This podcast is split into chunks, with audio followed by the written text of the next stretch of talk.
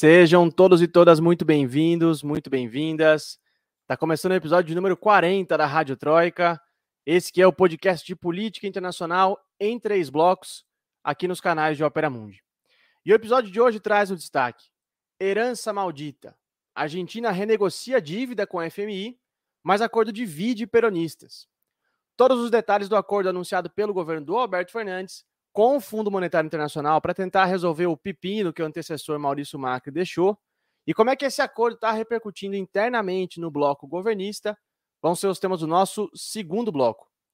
Nos destaques dos nossos correspondentes, a gente vai discutir a esmagadora vitória dos socialistas nas eleições em Portugal e como é que os escândalos envolvendo o premier britânico Boris Johnson e as festinhas que ele participou ali durante o lockdown estão aumentando a pressão para que ele renuncie. Claro, também teremos o nosso amado, idolatrado FBA Mundo, festival de besteiras que é solo mundo, e nossas tão aguardadas dicas culturais lá no final do episódio. Eu sou Lucas Stanislau, repórter de Ópera Mundi, claro, vocês já sabem, eu nunca venho sozinho aqui no passeio. Recebam com muito carinho a repórter prata da casa, diretamente de Madrid, na Espanha, Camila Varenga. E aí, Camila? E aí, Lucas, boa noite. Boa noite, Natália. Boa noite para todo mundo que está acompanhando a gente ao vivo. Como sempre, é um prazer estar aqui. Vamos embora para mais um programa. Muito que bem. E também a repórter que melhor fala o gaélico nesse podcast, diretamente de Edimburgo, na Escócia, Natália Urban. E aí, Natália? Boa noite, Lucas. Boa noite, Camila. Boa noite a todos que estão nos assistindo. Boa tarde, bom dia para quem vai nos ouvir e nos assistir depois. Tudo bem aqui? Tirando frio, como sempre, muito gelado. A Escócia também não dá para esperar que seja quente, né? muito bem. Aqui em São Paulo chove, mas faz calor, como sempre, né, gente? Abafado. É... e nesse clima de meteorologia, eu digo atenção, atenção. Já é fevereiro, mas não vai ter carnaval. A Rádio Troika está no ar.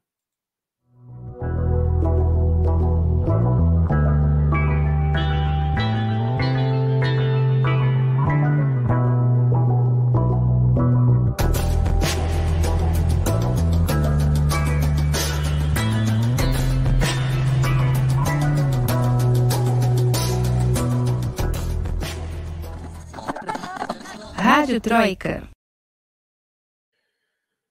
Muito bem, gente. Começando o nosso primeiro bloco, carinhosamente apelidado de Aconteceu Aqui, nossas correspondentes trazem seus destaques e a gente vai quebrar um bocadinho o protocolo hoje, colocando a Camila para falar dos vizinhos dela lá na Europa, porque os portugueses foram às urnas no último domingo e o resultado da votação foi uma vitória gigantesca do Partido Socialista, que é bom a gente lembrar, é de centro-esquerda, né? A esquerda, de fato, representada pelo Bloco de Esquerda e pelo Partido Comunista, tiveram desempenhos terríveis. Enfim, Camila, conta pra gente como é que foram os resultados e se a gente pode dizer que a geringonça que tinha morrido no ano passado está enterrada de vez agora, né?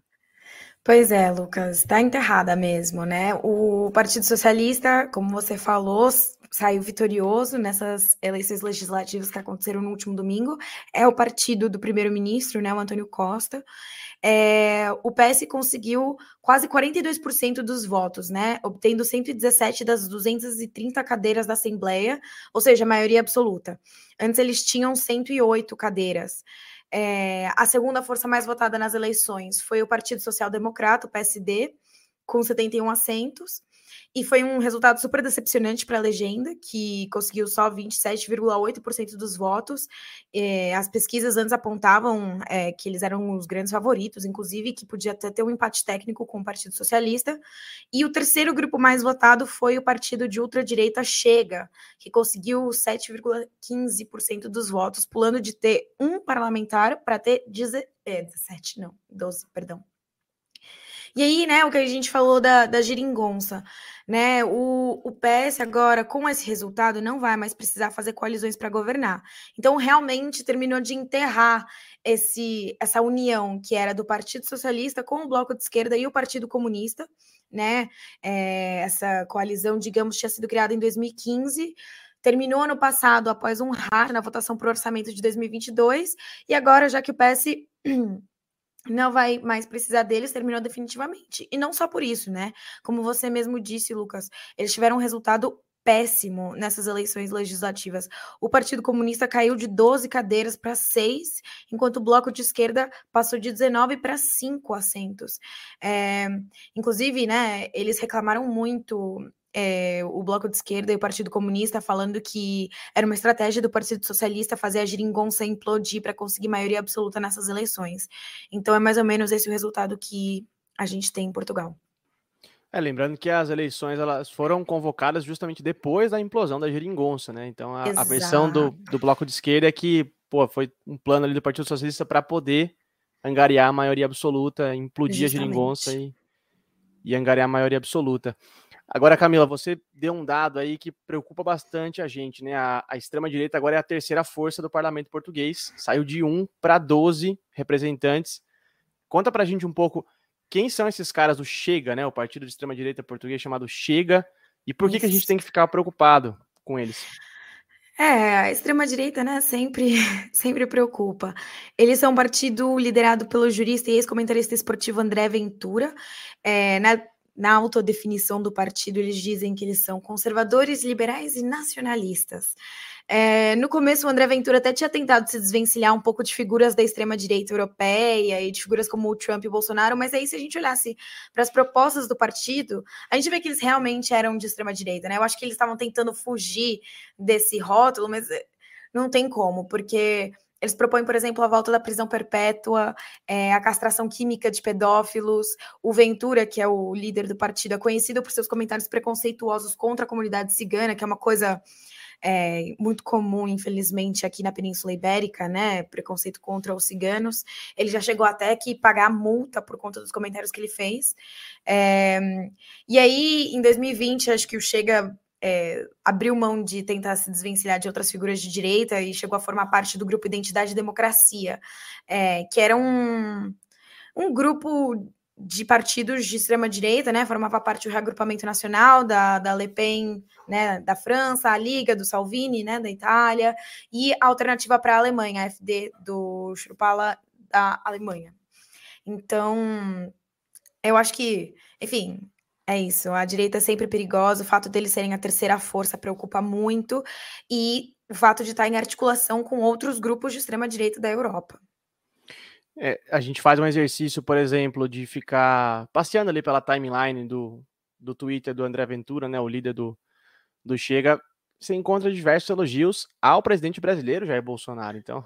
Pois é, pois é. Isso... Ele, tipo, mudou totalmente. No começo eu até não queria, mas não tem como, né, esconder. É.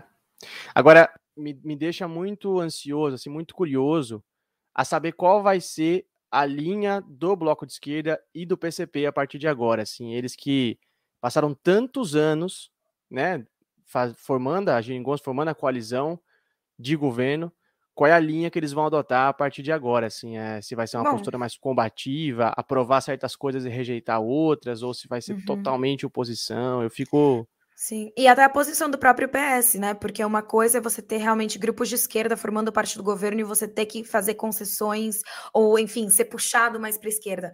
E agora eles podem governar sozinhos, apesar do Antônio Costa ter dito que não significa que eles vão governar sozinhos, etc. Na prática, quem sabe, né? Não sei, eu não sei o que esperar. Eu também é, quero ver o que vai acontecer. É, porque agora com a faca e o queijo na mão, né? Eles podem, eles podem dar um giro para qualquer lado que eles quiserem, medida de austeridade, sei lá, o que vai vir por aí. Não, não creio que possa chegar a tudo isso, mas bom, fiquemos atentos com o parlamento português agora nessa nova nessa nova velha configuração, né? Porque o Antônio Costa segue lá na cadeira firme e forte. Agora das eleições portuguesas a gente passa a tratar de uma festa que não foi bonita, pá, né? Para fazer a referência aqui, na verdade, várias festas que rolaram em Londres, mais precisamente na residência oficial do primeiro-ministro Boris Johnson, que fica ali no número 10 da rua Downing Street, é, e que podem levar à renúncia do premier. Natália, a gente já vinha falando desses escândalos aqui na Rádio Troika, né, envolvendo essas festinhas do Johnson, durante a quarentena, mas a cada dia que passa, a pressão contra ele aumenta e os pedidos de renúncia também, né? É, só para ser mais exata, foram 12 festas, 12 eventos que estão sendo colocados em questão. É, não existe ainda muitos detalhes sobre esses eventos, o que, que aconteceu, como eles se deram, as pessoas presentes que foram divulgados para o público, nem para o parlamento, porque a Met Police, né, a Polícia Metropolitana de Londres, está fazendo uma investigação paralela, porque a gente tem que lembrar que nessa época é, era crime foi criminalizado através de multas, através até de. É, é, dependendo de quantas multas você já tivesse por descumprir medidas de é, distanciamento sanitário, é, até penas criminais em relação a isso. Então, eles estão fazendo um, uma investigação separada. Mas os relatórios que a gente o relatório que a gente recebeu agora da Sue Gray, que é o ficou conhecido como Gray Report, que é uma servidora pública, ela não é do Partido Conservador, ela é funcionária do governo. Foi, deixou assim muito a desejar, pelo menos assim do ponto de vista da é, é, do público e da oposição na, na questão de, de, de detalhes do que está acontecendo, o que aconteceu de fato. O que eles disseram somente, assim, para resumir o relatório, foi que é, aconteceu uma falha de julgamento e de liderança dos políticos envolvidos, das pessoas envolvidas nisso, porque não foram somente é, é, festas na residência, eles fizeram festas em escritório também, né, do, durante o ambiente de trabalho, inclusive encontraram né, evidências de, de e-mails que circulavam na época entre os funcionários do gabinete do Boris Johnson, falando: ai, amanhã vai ter tal coisa, tal coisa, traz birita aí. Então, assim, o pessoal estava não só fazendo festa na época da quarentena, mas como bebendo em horário de trabalho. Festinha mas da firma, são... né? É, então assim, mas como assim? Eles são britânicos, eles não veem isso de uma maneira tão problemática quanto eu estou vendo, né? Porque o pessoal falou, não, o, o, isso foi uma desculpa, inclusive, que o Boris Johnson e que outros membros sênior do Partido Conservador tentaram dar, foi assim, não, se aconteceu durante o trabalho, o expediente, isso era uma, uma reunião de trabalho. Assim, mas que reunião de trabalho que você tem, que tá todo mundo enchendo a cara, isso não é aceitável, isso não é profissional. Mas é, o que está dando, é, inclusive, essa cisão dentro do Partido Conservador é porque muitas pessoas realmente cumpriram as regras sanitárias, perderam parentes que eles não puderam se despedir, é, perderam, é, é, é deixaram de ter oportunidades de, de, de, se encontrar com pessoas queridas, deixaram de, de, de sacrificaram o seu tempo é, sacrificaram as sua, suas vivências para seguir essas recomendações do governo.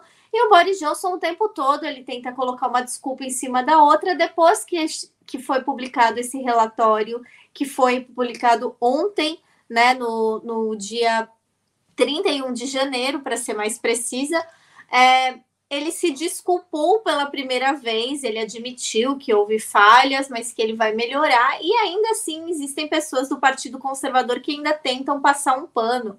É, um conselheiro do Partido, é, é, do, do, do Partido Conservador ele falou: olha, todo mundo erra, é normal, gente assim, quem não errou na pandemia? Aí muitos falou, eu não errei, eu não errei, sabe? Pessoas, é, é, é, muitos relatos aconteceram no parlamento durante esses inquéritos é, de, de, parlamentares mesmo que ficaram emocionados é, é, durante os seus discursos, dizendo que eles perderam familiares e que eles não tiveram enterro, não puderam visitar pai, mãe, sogra, é, é, é, filhos que, que, que, faleceram, não só por conta do Covid-19, mas por outros motivos também, porque estavam respeitando o distanciamento social.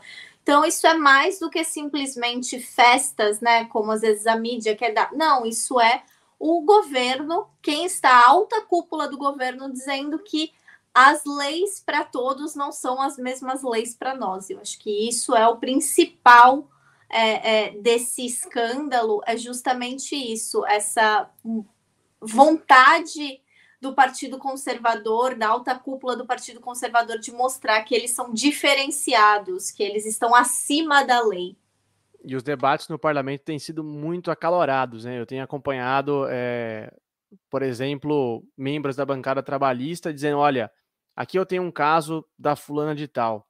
No dia X, o pai dela morreu. Nesse mesmo dia, o primeiro-ministro estava tomando vinho na Fed. Assim, colocando nessa comparação para realmente dar a gravidade da situação, né? Eu faço o que eu digo, mas não faço o que eu faço, né?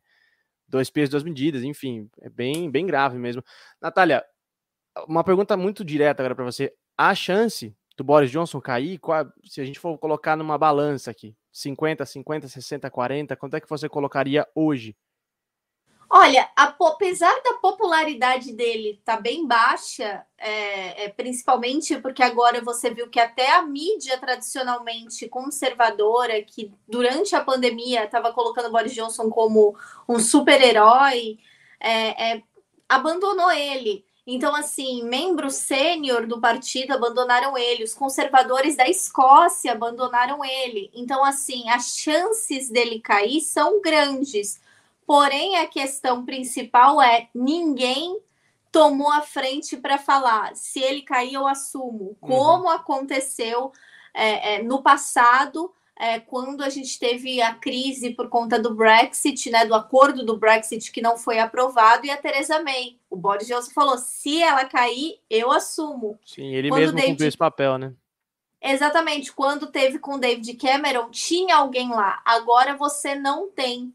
Uhum. porque é, é, inclusive as pessoas que poderiam até que seriam membros sênior do partido, que poderiam até ser considerados pelo público como um futuro primeiro-ministro, são pessoas que também estavam envolvidas nesse escândalo. Então é muito complicado é, é pensar nele caindo, porque quem iria substituí-lo ao mistério. E se uhum. tivessem eleições é, gerais, o que eu acho muito difícil nesse momento, mas que se acontecessem, se eles tentassem antecipar as eleições gerais, é, por conta da baixa popularidade do Partido Trabalhista, é, é nesse momento centrista deles, né, nesse momento sem o Corbyn, sem aquele movimento trabalhista real, né, socialistas, etc., é, os conservadores ganhariam novamente as eleições. Então, assim, é muito difícil é, é, saber quais serão os próximos passos. Eu acredito que ele tem muitas chances de cair,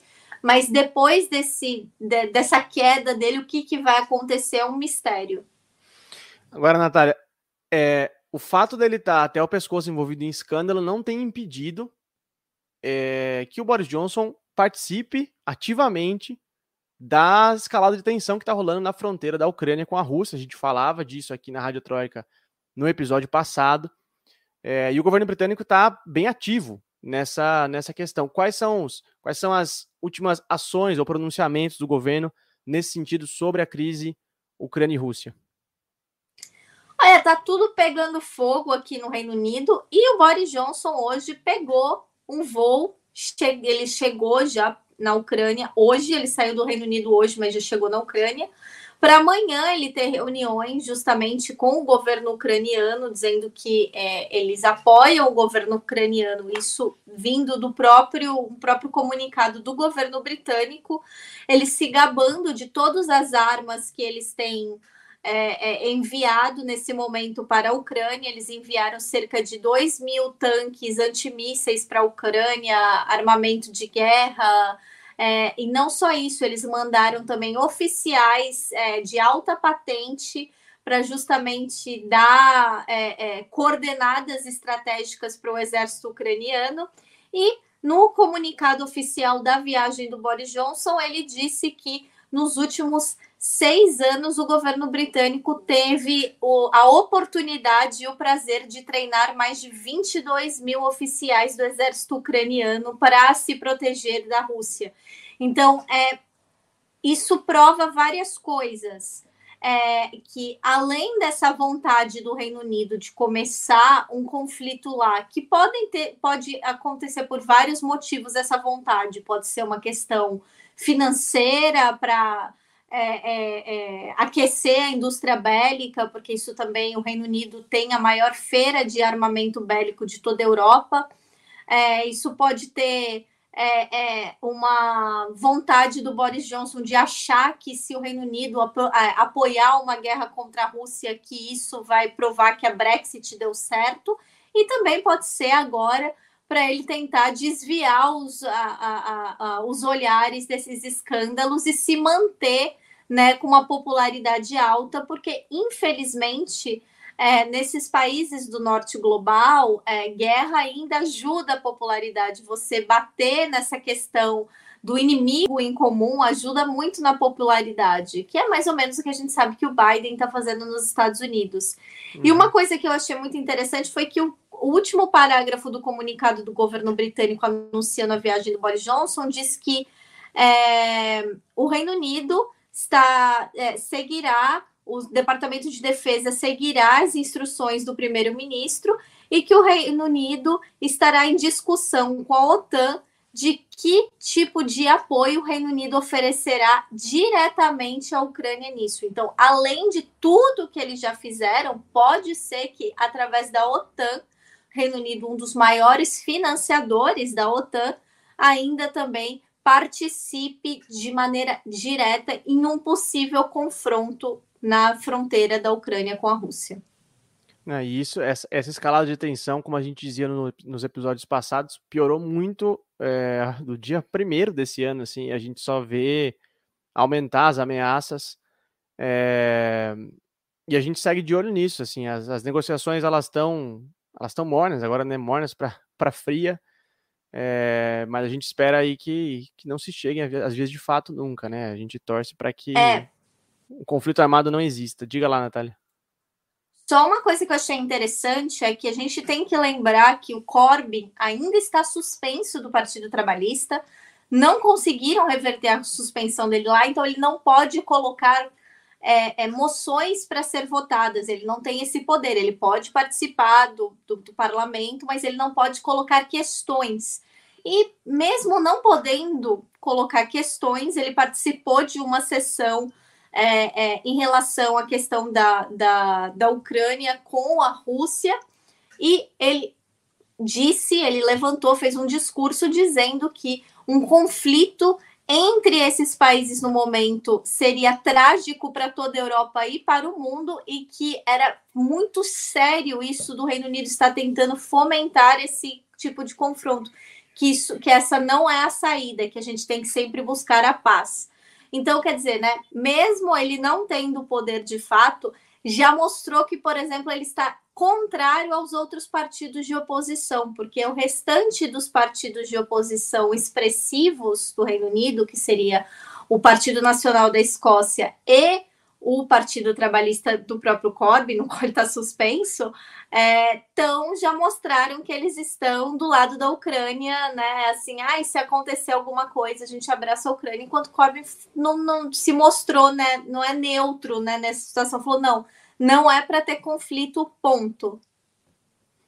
a situação é grave o Opera segue de olhos abertos sobre isso, tanto as festinhas do Boris Johnson, o que, que, que, que isso vai dar, quanto a escala de tensão na fronteira da Ucrânia com a Rússia. A gente vai para o nosso primeiro intervalo, são 30 segundinhos, não sai daí. Enquanto isso, você faz igual o Adão falou aí no chat, ó, gente. De, nos deem likes, por favor, que hoje, essa terça-feira chuvosa aqui em São Paulo, merece like para a Rádio Troika. A gente já volta, não sai daí. Rádio Troika. Você já fez uma assinatura solidária de Opera Mundi? Com 70 centavos por dia, você ajuda a imprensa independente e combativa.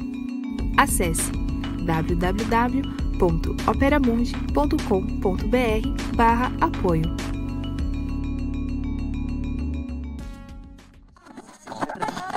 Rádio Troika. Muito bem, estamos de volta para o segundo bloco da Rádio Troika, esse que é o seu podcast de política internacional preferido em três blocos aqui nos canais de Opera Mundi.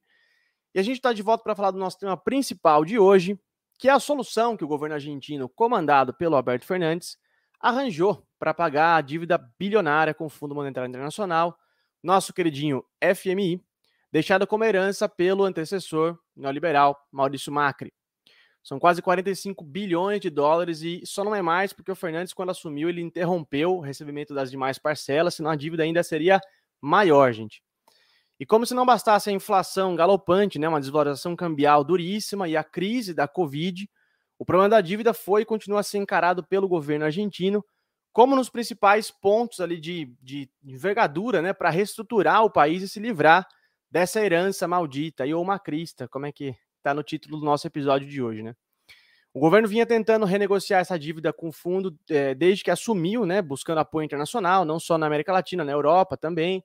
E como a gente vinha dizendo aqui na Rádio Troika, com a nossa querida companheira Amanda Cotrim, lá de Buenos Aires, a reivindicação principal da Casa Rosada era reestruturar a dívida sem que isso implicasse na velha receita de austeridade, né? Cortes nos gastos estatais, possíveis reformas trabalhista, previdenciária e, consequentemente, uma piora nas condições de vida da classe trabalhadora, um golpe nos mecanismos de proteção social, que são caros para esse governo peronista. Muito bem, então na última sexta-feira o governo argentino finalmente anunciou um acordo com a FMI. É, os detalhes sobre esse acordo a gente vai contar para vocês aqui no episódio de hoje, mas o que vale a pena já adiantar é que, segundo o governo, essa foi a melhor solução que eles poderiam ter alcançado. Vai permitir algum investimento estatal, ao contrário de negociações prévias com o fundo que previam aquela receitinha lá que eu acabei de falar, né, de austeridade. Por outro lado, alguns setores do peronismo não ficaram muito contentes né, com o resultado dessa, desse acordo. Por um exemplo mais claro disso foi o deputado Máximo Kirchner, filho da ex-presidente e atual vice Cristina Kirchner, que lidera a coalizão governista Frente de Todos na Câmara é, e renunciou nessa terça-feira à liderança do bloco, fazendo duras críticas ao modo como o governo conduziu as conversas com o fundo. A expectativa agora é uma posição da própria Cristina, que, segundo o Fernandes disse, que está apoiando o acordo, mas ela mesma ainda não se pronunciou, e de outros ministros e parlamentares mais próximos ao kirchnerismo, né, à, à vice-presidente. Uma, uma, negativa deles, por exemplo, ao acordo pode dificultar muito a vida do governo, porque vale lembrar, esse acordo ainda precisa ser aprovado no Congresso, nas duas casas, tanto na Câmara quanto no Senado. São muitos detalhes, né, econômicos, políticos, então, para a gente não perder mais tempo aqui, eu quero logo passar a bola para a Camila Camila, explica para a gente quais são os principais pontos do acordo que foi anunciado, né? Para a gente poder entender e depois analisar o posicionamento político e toda a divergência que está pintando ali entre o, os setores peronistas. Tá, então vamos lá. É, esse acordo ele determina que algumas metas econômicas é, para os próximos três anos, né, que precisam ser cumpridas. É, então, é, a principal delas diz respeito ao déficit fiscal primário, ou seja, a diferença entre o que o governo gasta e o que o governo arrecada. É, e aí determina como ela tem que ser para os próximos três anos. Então, é, o déficit não pode ser mais de 2,5% do PIB em 2022, não pode ser mais de 1,9% do PIB em 2023 e não pode ser mais do que 0,9% do PIB em 2024. E aí, é, para poder ver se né, a Argentina está conseguindo cumprir com isso e tal, é, já foi avisado que nos próximos dois anos e meio ocorrerão 10 revisões trimestrais por parte do FMI para ver como está evoluindo essa situação toda, né? Avaliando o resultado fiscal, é, as reservas internacionais e a emissão monetária do país. O refinanciamento da dívida depende disso, né? E aí, se as metas se cumprem, a dívida começa a ser paga quatro anos e meio depois de tudo isso em 12 parcelas semestrais, ou seja, começando em setembro de 2026 e terminando em março de 2032. Mas como você falou, né, Lucas? Primeiro, na verdade, a mesa diretora do FMI precisa aprovar o acordo, né? Lembrando que os Estados Unidos têm poder de veto, então também, se os Estados Unidos por algum motivo não aceitar, essa negociação vai para água abaixo. É, depois disso, ele tem que ser aprovado no Congresso e antes do dia 21 de março, é, que é quando vence uma parcela, né, para evitar que a Argentina tenha que pagar 2,8 bilhões de dólares, que é um dinheiro que a Argentina não tem agora mesmo. Tudo indica que o Congresso vai aprovar, né, também por isso algumas das tretas, digamos, é, porque o governo é isso, como você disse, Lucas, o governo vem reforçando que esse é o melhor acordo que eles conseguiram chegar, né? Inclusive, o governo prometeu que não vai ter perdão, não vai ter corte nos gastos públicos e que é, esse acordo não vai afetar a proteção social. É, mas uma das exigências do fundo, né, foi um ajuste fiscal para poder reduzir o déficit, né, é, para atingir as metas. Então, isso implicaria numa redução dos gastos públicos. Só que o governo diz que ele vai superar essa diferença com mais crescimento econômico, está prometendo não cortar nada. Né? Outro ponto é o impedimento do, de que o Banco Central auxilie o Tesouro emitindo moeda, né? que também é outras das coisas que vão ser medidas nessas revisões trimestrais que o FMI vai fazer. É, e isso afetaria a soberania monetária do país, enfim. Também tem outros críticos que falam que esse é um acordo neocolonial, né? já que justamente o FMI vai estar. Tá intervindo ou opinando sobre as contas públicas com essas revisões, né? Porque essas revisões têm o, o intuito de ir ajustando o percurso para a Argentina poder cumprir com as metas. É, também falam que o governo está sendo forçado a assumir uma nova dívida para poder cancelar o empréstimo que o Macri pegou da FMI, que foi sem autorização do Congresso, né? Vale a gente ressaltar que essa medida de passar pelo Congresso é nova. É, o Macri, quando pegou aquela dívida, né, aquele empréstimo é, absurdo nem, nem passou pelo, con, pelo Congresso, falaram né, que o Macri hipotecou o país. Então, o, o governo, né, alguns que apoiam o governo, mas ao mesmo tempo são críticos ao acordo, falam que o governo realmente estava de mãos atadas. Não, perfeito. É, e agora, assim, de, depois de todos esses pontos, desse acordo alcançado, né, o, o, eu vi o Guzmán, o ministro da Fazenda argentino, uhum. falando recentemente que agora um dos principais focos de combate do governo a partir de agora, vai ser a inflação, vai, vai caminhar junto, né? O acordo da dívida e o combate à inflação. É, como é que isso foi anunciado, Camila? O que, que o governo está pretendendo, né? Como é, como é que está pretendendo fazer esse combate à inflação? É, a gente sabe que o problema da inflação é sempre muito preocupante presente na Argentina, né? É, ano passado superou 50% e afeta principalmente a classe trabalhadora, né? Afeta a cesta básica, o poder de compra da população. Então, o governo agora é, dizem que o governo está sob uma prova de fogo, porque existem setores que especulavam em cima da dívida e que agora podem especular em cima dos preços. E é isso que o governo quer evitar. Por isso que ele está priorizando esse combate à inflação. É, a expectativa do governo é que, moderando a inflação, o país consiga superar o crescimento é, do PIB previsto pelo FMI, inclusive, né? O FMI prevê que o, o a Argentina se cumprir com tudo que está sendo proposto no acordo, cresça 4%, o PIB cresce em 4%, 4%, eles esperam que, segurando a inflação, esse crescimento suba para 6%. É, e também tem muito a ver com, com as promessas do partido, com todas as diretrizes do partido de distribuição de renda, de colocar dinheiro no bolso da população trabalhadora, né? E é, resolveu, enfim dar uma aliviada na questão da, infla, da inflação é, afetaria di, diretamente essa população para bem, né? Aumentaria o poder de compra, compra, da população. Então, esse é um pouco, por isso que é um, um ponto bastante importante e está sendo tratado como prioritário. Não, sem dúvida. E o, o, o povo argentino claramente saiu muito machucado do, do mandato do Sim. Macri. É, então, e essa justamente é uma herança que, assim, dois, três, quatro anos não sai o gosto, né? Não sai ali da, da, da sombra, né, do, do espectro argentino, toda essa, essa herança macrista, né, do período macrista. Agora, Natália, falando das divergências internas né, dentro do peronismo, o acordo não agradou alguns setores, como eu disse, é, e o movimento principal a ser observado nesse primeiro momento é a renúncia do deputado Máximo Kirchner da liderança do bloco, da frente de todos na Câmara. Né? Conta pra gente qual foi o teor da carta de renúncia que ele divulgou e o que, que significa esse movimento? Né? Vai tá vindo aí um possível racha no governo ou foi só um protesto formal? Eles vão continuar apoiando o Fernandes e, e tudo mais? Então, é, como o nome mesmo, né, já você já falou, é, o Máximo Kirchner é filho da Cristina Kirchner, da Cristina Fernandes, desculpa, e do Nestor, né, do finado Nestor Kirchner. É, ele era né, o presidente da bancada da Frente de Todos, que é a, a, a coalizão que forma o governo atualmente, e ele anunciou né, é, a sua demissão da saída, né, sua saída do cargo da presidência após né, o acordo com o FMI.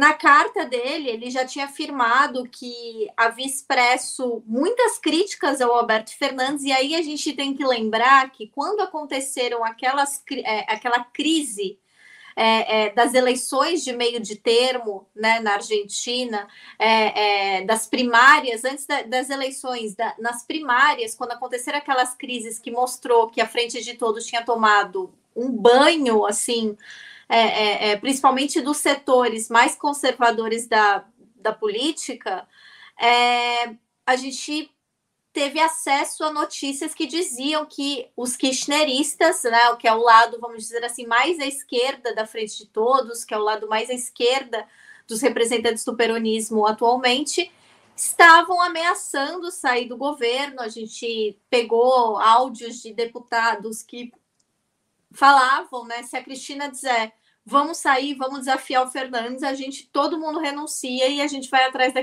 da Cristina. Então, eles estavam empurrando, né, para que tivesse uma saída. E a gente tem que lembrar que aconteceu aquela carta da Cristina Kirchner para o Alberto Fernandes, aquela carta pública, né, falando que o bem-estar do povo tinha que vir em primeiro lugar, é, é, e tentando também explicar para as pessoas que muito do que o governo não estava conseguindo fazer porque estava amarrado nessa crise econômica é, é, é, em relação ao FMI. E a questão do FMI na Argentina, em especial, por que o Máximo renunciou, né?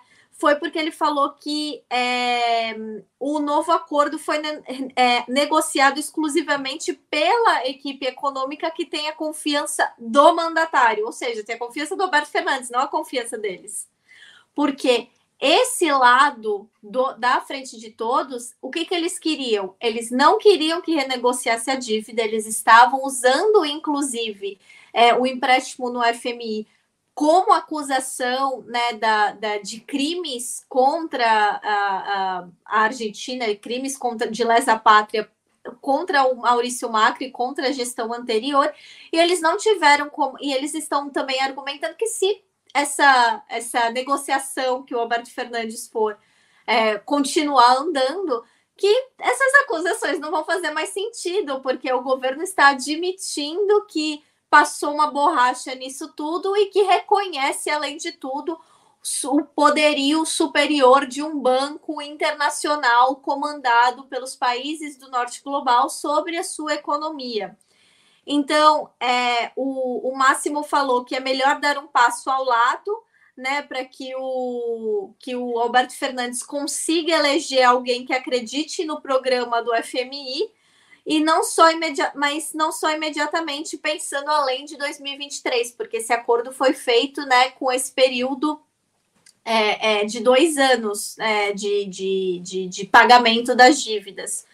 E é, esse lado, a notícia, né, obviamente, evidenciou que existe uma cisão, novamente, uma cisão entre um setor mais à esquerda da frente de todos e o de centro, né, que é, é, é, é ver o Alberto Fernandes como a sua liderança de fato. E o, o filho, o Máximo Kirchner, ele é, é um dos fundadores da La Campora, né, que é a organização juvenil, assim, lá dentro desse, dessas movimentações de esquerda. Então, tipo, é, é muito interessante porque a gente está vendo que existe uma cisão, isso é até uma lição para nós brasileiros, né? Quando a gente vem fazer governos, uma frente ampla ao centro, porque a gente está vendo que quando chegam em questões de vida ou morte, como é no caso do FMI, que está amarrando toda a economia da Argentina, todos os planejamentos do governo, porque o que, que o lado mais radical, o que, que o lado kirchnerista da coisa queria? Uma reforma tributária progressista que entrasse, né, que não pagasse essa dívida do FMI, não é dar um calote, mas é admitir, é fazer com que o, o FMI admita que o empréstimo foi é, feito é, sob é, é, termos escusos por um líder corrupto. É, e e dessa maneira, com essa reforma tributária progressiva, o povo não sofreria, o povo e a economia voltaria a girar de maneira regional. E o que, que é o Máximo Kirchner e, a, e, a, e o lado mais à esquerda estão, estão dizendo é que o Alberto Fernandes ele nunca quis né, considerar uma outra solução que não fosse essa solução de negociar com o FMI, que é a única coisa que ele tem feito desde o começo do governo dele é tentar fazer essa negociação com o FMI. Só que críticos dizem que isso é muito interessante, porque muitas pessoas tentaram fazer comparações da, da situação da Argentina com a situação da Grécia no passado. Só que a Argentina está num momento político é, é, e econômico muito diferente da Grécia, porque a Grécia estava sendo estrangulada pela União Europeia. A Argentina, se é, é decidisse não pagar o FMI, não, não aceitar um acordo financeiro com o FMI, fazer uma reforma tributária progressista, fazer uma reforma tributária popular, ela teria apoio de todos os países é, é, é, é ao redor da América Latina e até de outros lugares do mundo. Porque a gente tem que lembrar que a Argentina agora está é, na presidência da CELAC, que é um mecanismo né, regional de, de, de um bloco regional de, de, países que não tem os Estados Unidos, que o presidente, que vários presidentes, inclusive o Lopes Obrador, já tinha expressado que essa dívida do FMI era assassina, era uma dívida que estava estrangulando o povo argentino e que o povo argentino não merecia ter que pagar pelos erros de um neoliberal corrupto do passado. É, então, quer dizer, se ele quisesse fazer uma coisa desse tipo, ele teria um apoio não só do povo da Argentina, mas ele também teria um apoio popular mundialmente falando. E eu me lembro quando ele escolheu o Guzmán para comandar a economia, isso é, sim suscitou diversas críticas. Guzmán considerado um, um, cara pragmático, keynesiano, né? E, e suscitou diversas críticas já na escolha dele para comandar a economia justamente por conta dessas questões. Eu me lembro que durante a campanha presidencial na Argentina, o calote foi um tema que, que assim, estava na, na boca de todo mundo, o medo, quem, quem ia, quem ia levantar a primeira possibilidade do calote, que aí o famoso e mal chamado mercado já, já se oriçava e tudo mais. E o Fernandes, vamos, vamos ter que falar que foi muito habilidoso durante a campanha para poder fazer esse malabarismo discursivo, mas de fato, desde o início do governo, ele sempre indicou que buscava assim um acordo, e o melhor acordo, nas palavras do governo, que poderia ter sido alcançado, foi esse. É... Camila, falando de política externa agora, o Fernandes está viajando nessa terça-feira para a Rússia, depois ele vai passar pela China. Na Rússia é esperado que ele trate ali do, do acordo para importação e fabricação da Sputnik V, né, a vacina contra a Covid.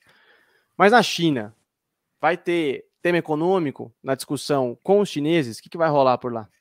Pois é, na China vai, Lucas. É, ele vai tentar ampliar o swap, que é um acordo entre os bancos centrais da Argentina e da, da China, para fortalecer a reserva da Argentina em yuanes e evitar a desvalorização no câmbio, né? Que é um problema histórico praticamente é, para a Argentina frente ao dólar.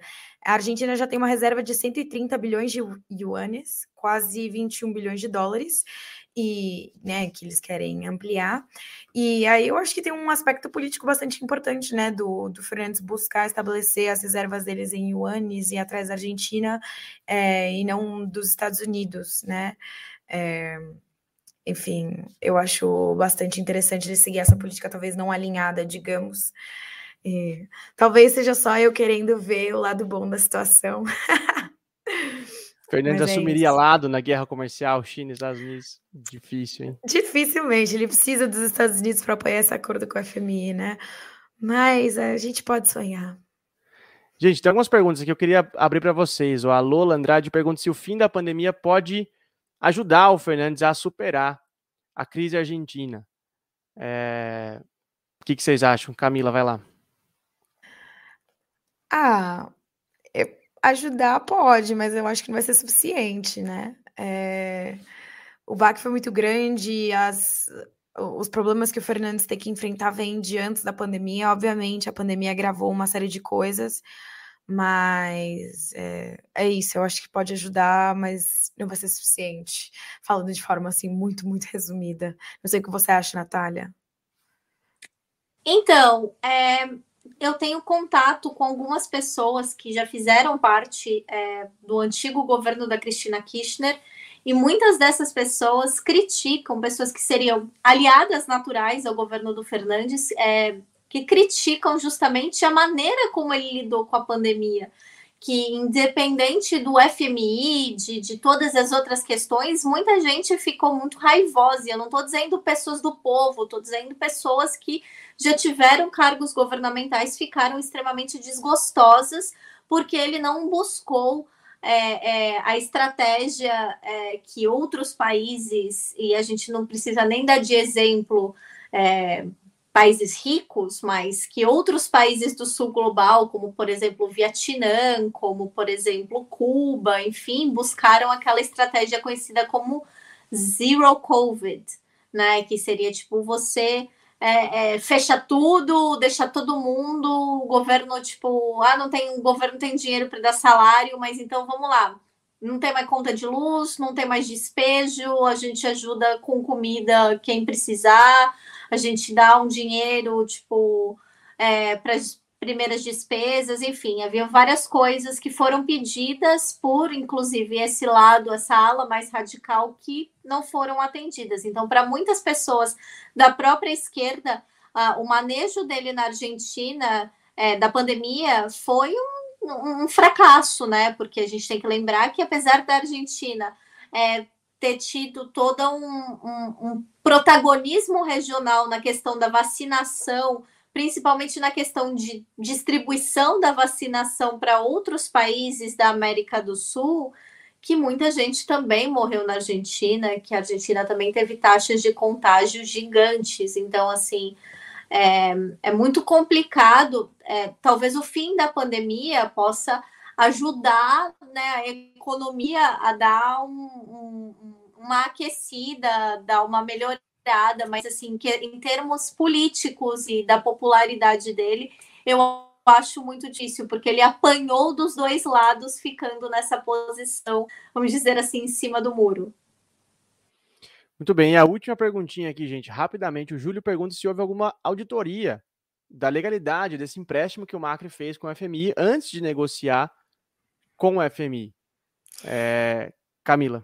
Bom, teve uma, uma auditoria feita pelo diretório executivo do FMI que concluiu recentemente, aliás, é, eu não lembro a data que eu vi, acho que foi no final do ano passado, se eu não me engano, é, que concluiu que a estratégia e a continuidade do programa de acesso é, não era suficientemente sólida, né, do programa Stand-by, que, é, que ficou conhecido, o empréstimo pedido pelo Macri. É, então, assim, não era, não, não havia base para dizer que aquele empréstimo ia abordar é, as questões, os problemas estruturais da Argentina, não ia resolver a questão, né? Foram seguidos os procedimentos standard é, para avaliar os riscos, mas o programa não cumpriu com os seus objetivos, né? Eles também admitiram a inconsistência do programa do governo do, do Macri para abordar os problemas estruturais da Argentina, enfim, né? Esse valor que ninguém sabia se ia resolver, não ia resolver, que na verdade não resolveu, mas o estrago já estava feito, né? Então, mesmo que tenham feito isso, tipo, não é como se o FMI fosse falar, ah, já que realmente não era não era não tinha essas bases todas, vamos deixar para lá. Isso não ia acontecer. Agora, falando em abrir caixa preta do governo Macri, assim, existem três escândalos que ainda rondam a gestão do Macri que estão, assim, é, pulando diariamente na imprensa argentina e no noticiário. O primeiro deles, claro, o caso de espionagem legal contra as famílias é, dos, das vítimas do, do, do, do, do náufrago da, do submarino militar. É, um escândalo que saiu recentemente que a, a, Gestapo Macrista, né, que como ficou conhecida na imprensa, a Gestapo Macrista, que era basicamente o secretário de trabalho do governo macrista em Buenos Aires, pedindo a criação de uma Gestapo para espionar sindicatos e movimentos sociais. E uma outra, assim, cereja do bolo, Fernandes disse que achou telefones celulares nas dependências do governo que pertenciam gestão do Macri, quem sabe utilizados. Assim. Então, a, a, a, se abrir a caixa preta da gestão do Macri, de fato, é. Não fica um, meu irmão. Pois é, não, e, e o Júlio que colocou ali outra, um, um follow-up. É, então, eu não sei te dizer, Júlio, se houve uma auditoria pelas instituições argentinas, mas é, é verdade que o Congresso determinou por lei que qualquer é, empréstimo que seja pedido com o FMI, o negociado com o FMI a partir de agora tem que passar pelo Congresso. O Congresso tem que aprovar, justamente porque o que o Macri fez ele não poderia ter feito. Passado por cima das instituições, ter negociado um empréstimo que hipotecou o país sem, sem consultar com os representantes eleitos da, pela população. É, não, não, eu acho importante, só para complementar isso que a Camila falou, é que se esse acordo, é, porque a Argentina fez queixas é, oficiais ao FMI, né? De, por conta dessas irregularidades, por conta né, de, do próprio FMI não ter seguido protocolos do FMI para aceitar esse, é, é, esse empréstimo, que se esse acordo for para frente, porque a gente ainda não sabe como é que isso vai se desenrolar no Congresso, é, de que é, as denúncias oficiais é, dessa fraude vão ser arquivadas e que não vai existir mais nenhum motivo palpável para que, o, que, a, que a justiça argentina consiga ir atrás do, das pessoas né, da chapa Cambiemos, que era a chapa do Macri. Então, é, basicamente, é, é um acordo que vai errar com a população e vai privilegiar justamente liberais corruptos que fizeram esse acordo no passado. Muito que bem, o tema é complexo, rende três episódios é, completos só sobre a, a crise e a dívida argentina. A gente segue de olho não só no desenrolar econômico desse acordo com o FMI, como também nas movimentações políticas, né? Agora, depois da renúncia do Máximo, a gente segue esperando as movimentações dentro do peronismo, dentro do governo do Alberto Fernandes. E a gente pede mais aqueles 30 segundinhos para você tomar uma água, a gente dá dois respiros que a gente já volta para dar risada junto com o Febeamundo. Não sai daí. Rádio Troika. Inscreva-se no canal de Ópera Mundi no YouTube e ative as notificações para não perder nossos programas. Curta e siga nossas páginas no Facebook e no Twitter. Ah, e não esquece de seguir nossos podcasts na sua plataforma favorita.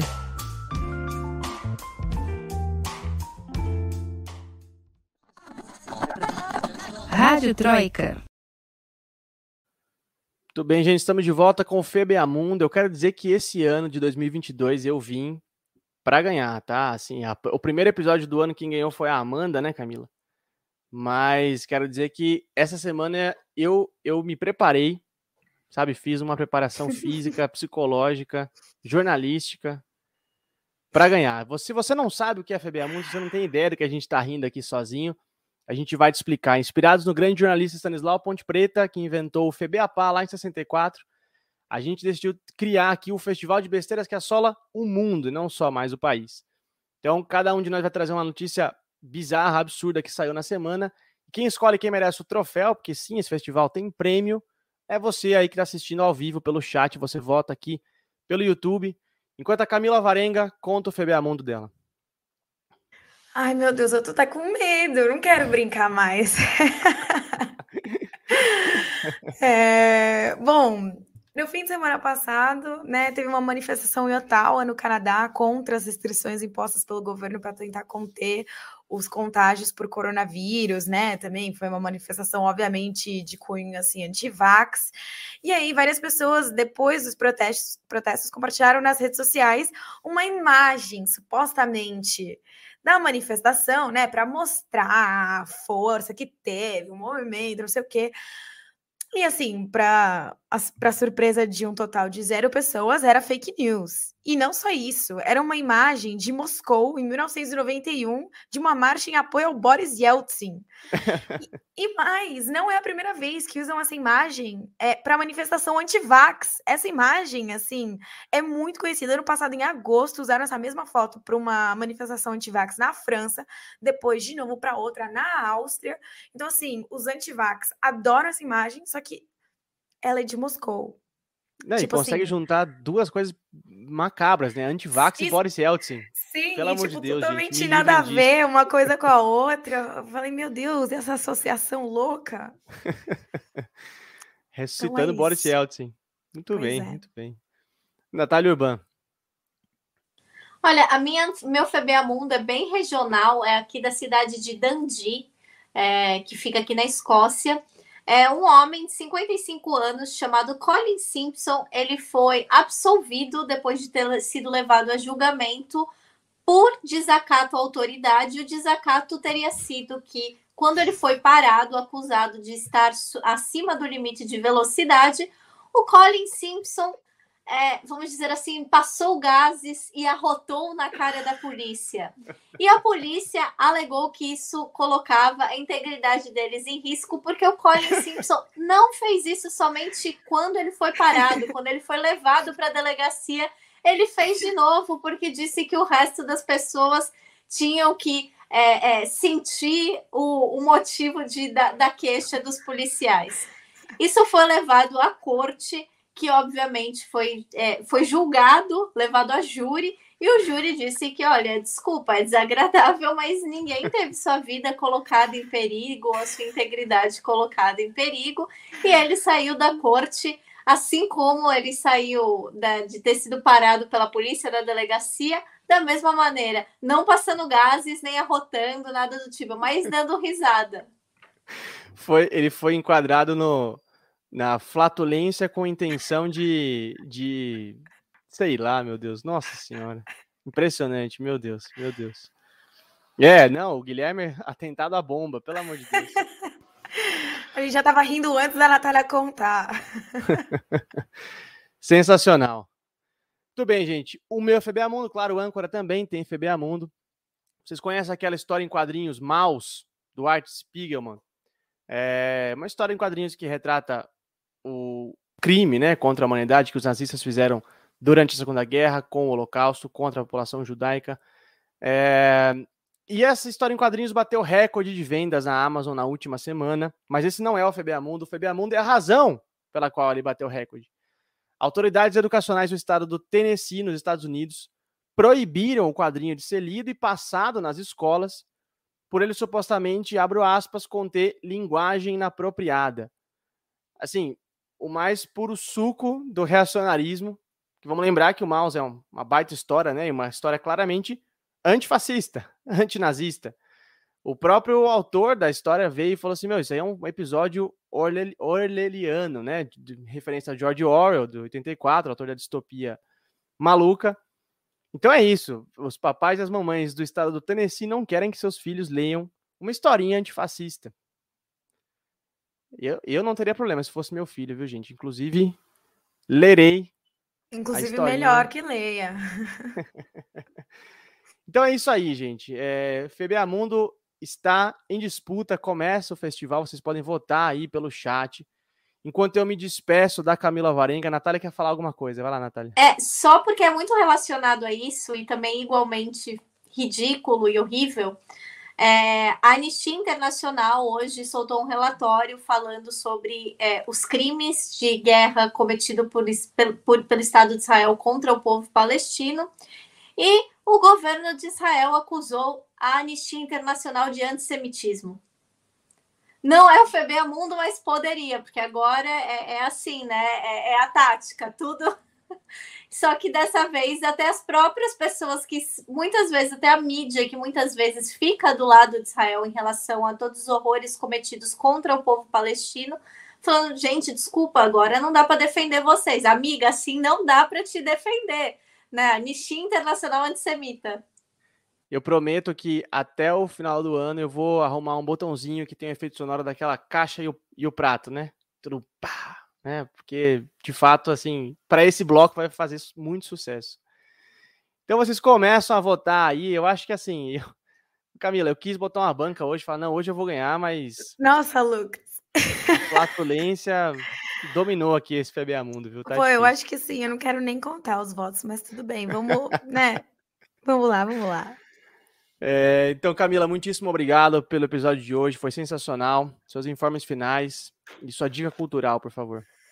Bom, muito obrigada, Lucas. Obrigada, Natália. Obrigada para todo mundo que participou no chat, perguntou e que vai assistir a gente depois. Como sempre, é um prazer estar aqui. A minha dica cultural é uma série da Netflix, chama Glória. É a primeira série portuguesa. É um thriller de espionagem que foca no Haret, Haret, Haret, eu não sei nem como falar isso, que era o centro de transmissões estadunidense da Rádio Free Europe, que emitia propaganda ocidental para o leste europeu. E aí o protagonista é o João, que é um engenheiro que era super pró-Estado Novo, né? O Estado Novo fascista do Salazar. Mas ele acaba se dando conta de certas coisas e aí ele acaba sendo recrutado pela KGB, e eu, eu vi poucos episódios, assim, lógico, a série é uma ficção, né? É empolgante e tal, mas é, ela é legal porque ela é, ela tem um fundo assim, de realidade histórica muito interessante, de falar como era Portugal durante a Guerra Fria, é, de como era Portugal durante né, o Estado Novo Fascista do Salazar, né, a série se passa em 1968, é, muitas das cenas foram gravadas em locais que o, o, o governo dos Estados Unidos usou mesmo durante aquele período, e fala de questões que até hoje são muito atuais, né, tipo fake news, manipulação de resultados eleitorais, que já aconteciam naquela época, época e continuam muito presentes. Então, não sei, eu acho que é uma série legal, porque ao mesmo tempo que ela é leve e, né, entretenida, né, você fica ali preso para ver o que vai acontecer, ela tem um, um, fundo histórico legal. Não, sensacional, eu já tô louco para ver, eu adoro essas, essas coisas de tramas internacionais, muito bom. Camila sempre arrasa nas dicas. Natália Urban, muitíssimo obrigado é, por mais um episódio aqui com a gente. Mande lembranças às suas amigas gaivotas, seus informes finais, sua dica cultural, por favor. É, muito obrigada, Lucas. Muito obrigada, Camila. Sempre ótimo estar aqui. Maravilhoso é, programa, assim. Faz a minha a alegria da minha semana. É, a minha dica cultural é um filme que muitas vezes as pessoas. É um filme clássico já, porque é um filme de 1993, mas muitas vezes as pessoas né, no Brasil, principalmente, não conhecem. É, que é, é chamado no, Em Nome do Pai. De, é, é um filme que conta a história de Gary Collum, que foi um rapaz que passou 15 anos preso injustamente por ser acusado de fazer parte do IRA, né, do Exército Provisional é, Irlandês, e apesar do próprio Exército Provisional Irlandês dizendo ele não faz parte da gente, é, mostra todas as tramas né, de, de, de como é, o sistema judiciário britânico tratava os irlandeses na época dos problemas, né, na época dos troubles, e de justamente os maus tratos que esses irlandeses sofriam e sofrem até hoje, porque ainda existem prisioneiros políticos é, é, relacionados ao IRA nas cadeias aqui do Reino Unido pelo Estado britânico. Então, assim, é um filme muito emocionante, é um filme muito tocante, é, principalmente é, essa semana, né, que foi aniversário dos 50 anos do Domingo Sangrento. Então, eu gostaria de convidar todo mundo. Provavelmente vocês vão achar esse filme super fácil, porque é um filme com o Daniel Day-Lewis, né, que ele faz, inclusive, o papel principal. E uma coisa que eu acho, assim, muito interessante, muito triste do filme foi que 15 anos né, nessa luta, o rapaz e o pai dele, que foi preso com ele, é, que nem estava junto com ele quando o rapaz foi detido, etc. O pai estava na Irlanda, é, foi tentar ajudá-lo na Inglaterra e foi preso, acusado de, de, de, de ser do, do movimento também. É que o pai dele morreu na cadeia, na prisão, e ele que não estava muito assim engajado na época em querer tipo lutar por direitos e tal, depois da morte do pai, ele começou a continuar com essa campanha de justiça para que não só ele, mas outras pessoas irlandesas presas injustamente pelo Império Britânico pudessem ser ouvidas e pudessem ter justiça e liberdade. Não, sensacional. Eu, eu, eu adoro Daniel Day-Lewis e eu nunca vi esse filme. Tá tipo na minha lista, assim, eu sempre falo, preciso ver, preciso ver e nunca assisti. Meu, outro, outro estímulo aqui para eu sentar e assistir. Muito bom. É, e claro, o Âncora também tem dica cultural. E já que vocês gostam tanto de podcast, estão aqui sempre com a gente, escutando a gente, seja no seu, no seu Spotify, Deezer, aí, Apple Podcast, seu tocador preferido, e aqui ao vivo no YouTube. Eu vou recomendar um outro podcast para vocês. É um podcast de história é, feito pelo grande historiador argentino Felipe Pinha, que é o Escuchar esta História. É um podcast delicioso, é argentino, tá, gente? Então, para quem entende espanhol é muito gostoso e para quem quer treinar o espanhol também é muito bom, porque ele tem uma uma dicção perfeita, ele fala pausadamente, ele te ensina, e você aprende, aprende espanhol e aprende história da Argentina junto também, porque é voltado para episódios é, da história da Argentina. Então, a vitória do Perón, a morte da Evita, a crise de 2001, tem um episódio fantástico sobre a crise de 2001. Então, para quem quer se aprofundar na história da Argentina e quer treinar o castelhano, tá aí. Escutar essa história do Felipe Pina, você, você acha no Spotify, aí, seu tocador preferido. É, eu direto lavo louça ouvindo o Felipe Pina conversando comigo, que é muito gostoso. É, muito que bem. Eu acho que eu nem preciso. Não, só dá para ela. Já, já, já dá ali. Para o órgão eleitoral. Muito que bem, muito que bem. Olha só, os policiais sofrendo com a flatulência. Rendeu o Febeamunda, Natália Urban. Parabéns, Natália. Mais Pô, um ninguém pra... aqui pensa no direito da polícia, no, na, na polícia sofrendo, né, gente? Coitados. E o senhor Simpson lá né? rindo. Isso que é, que é mais engraçado é que o sobrenome dele era Simpson, e isso é algo claramente que a gente poderia assistir no Simpsons, né? Os memes estão feitos. Então, muito bem, Natália. Mais um para sua fileira de troféus aí. É, olha só, gente. Eu quero agradecer demais a audiência de todo mundo hoje, foi maravilhoso. A interação no chat foi incrível. Quero dizer que esse e os outros episódios da Rádio Troika para você ouvir, reouvir e ouvir mais uma vez, estão todos lá no seu tocador de podcast preferido. É, a programação no canal do Opera essa semana está incrível, então fica de olho aí no nosso canal do YouTube também nas nossas plataformas de podcast. Na segunda-feira que vem, tem o Roda Mundo comandado pela nossa querida colega Fernanda Forgerini e a gente volta com mais um episódio novo em Folha da Rádio Troika na terça-feira que vem, sempre ao vivo aqui no YouTube às 19 e a gente vai direto lá pro podcast. Gente, um grande beijo, se cuidem e até semana que vem. Podcast Rádio Troika tem idealização e apresentação de Lucas Stanislau. A locução é de Fernanda Forgerini. Supervisão de Haroldo Cerávulo Cereza e Rafael Targino.